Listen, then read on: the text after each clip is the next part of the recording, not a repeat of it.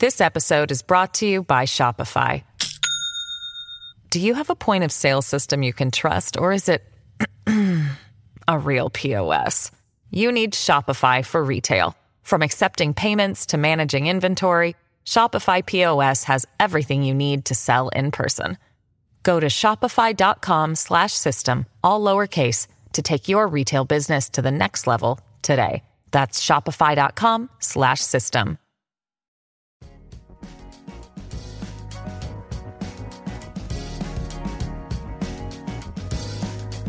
Al día con Tribunito por la mañana.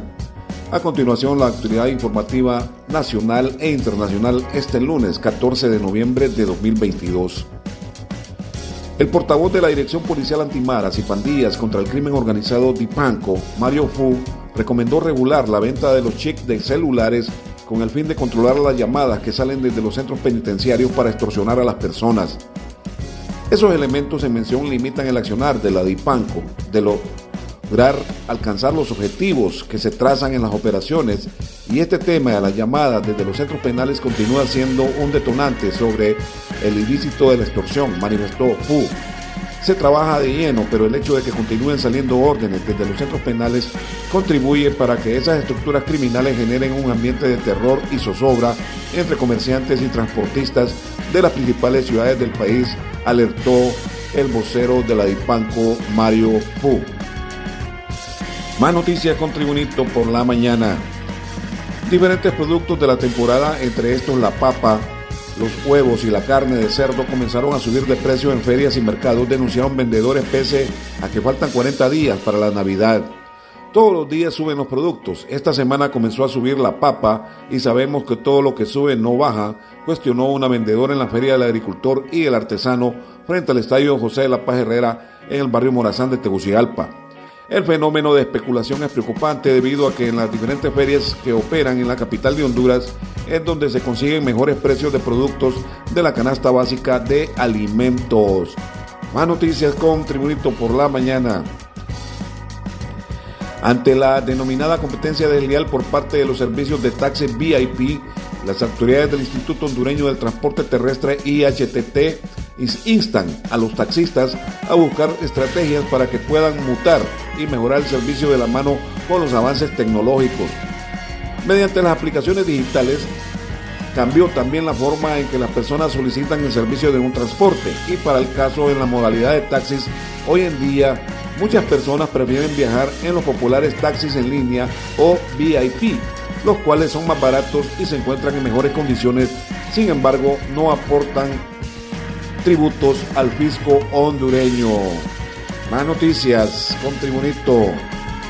El Sindicato de Trabajadores de la Universidad Nacional Autónoma de Honduras, Citrauna, hizo un llamado al diálogo a las autoridades universitarias y los estudiantes tras lamentar que empleados del alma mater salieron lesionados en los sucesos violentos del sábado anterior ocurridos en el Centro de Arte y Cultura de la Segunda Avenida de Comayagüela. Un grupo de estudiantes agredió al rector de la Universidad Nacional, Francisco Herrera, cuando se desarrollaba una sesión del Consejo Universitario para presentar a los 11 candidatos que se postulan a integrar la Junta de Dirección Universitaria. A punta de golpes, los estudiantes gritaron todo tipo de calificativos al rector y advirtieron que no quieren su reelección. En los sucesos violentos varios empleados resultaron heridos, incluyendo el escolta personal del rector Herrera, quien abandonó el recinto custodiado por elementos de la Policía Nacional. Continuamos con Tribunito. Seguimos con las noticias con Tribunito por la mañana. Las autoridades económicas deben asegurar el equilibrio de una política monetaria para preservar la estabilidad de precios, conservar las reservas internacionales, mantener la recuperación de las principales actividades económicas y consolidar una política fiscal que pueda ayudar a la economía a adaptarse a situaciones volátiles y recuperarse de situaciones adversas a través de la inversión en capacidad productiva competitividad y capital humano. This episode is brought to you by Shopify. Do you have a point of sale system you can trust, or is it a real POS? You need Shopify for retail. From accepting payments to managing inventory, Shopify POS has everything you need to sell in person. Go to shopify.com/system all lowercase to take your retail business to the next level today. That's shopify.com slash system. Esas recomendaciones fueron emitidas por el Consejo Hondureño de la empresa privada COEC a medida que se acerca el cierre del 2022 entre posibilidades de una recesión económica global debido al deterioro de las perspectivas de crecimiento económico, el aumento de la inflación y el endurecimiento de las condiciones financieras. En conclusiones del sector privado, la economía mundial se encuentra en medio de uno de los episodios con mayor sinergia de endurecimiento de política monetaria y fiscal de las últimas décadas. Más noticias con Tribunito por la mañana. Isla del Tigre, Valle. De 14 islotes que conforman la Isla del Tigre, sobresale el islote de Pacar, donde diversas instituciones son comenajadoras en destinos de investigación de espacios marinos y turísticos.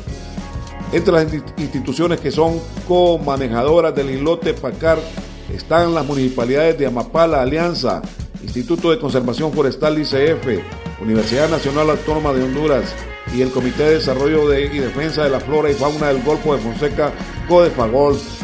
Para el director ejecutivo del CODEFAGOL, Roger Reyes, el islote Pacar es un destino turístico y se le ha denominado Descubriendo el Tesoro, mismo que es impulsado a través del proyecto Oportunidades Rurales, auspiciado por Swiss Contact del gobierno de Canadá. En las noticias internacionales, desde Washington se informa, los demócratas arrebataron este martes a los republicanos las gobernaciones de dos estados, Maryland y Massachusetts, cuando se habían dado por resueltas 23 de las 36 carreras a gobernador en juego en estos comicios. El demócrata Wes Moore se hizo con Maryland como primer gobernador negro del estado tras dos mandatos bajo el republicano Larry Hogan. Le sigue Maura Healey, la primera mujer gobernadora y abiertamente lesbiana de Massachusetts, que pone de nuevo el estado en manos de los demócratas después de dos mandatos del republicano Charlie Baker. Los republicanos mantuvieron como se esperaba grandes estados como Florida y Texas.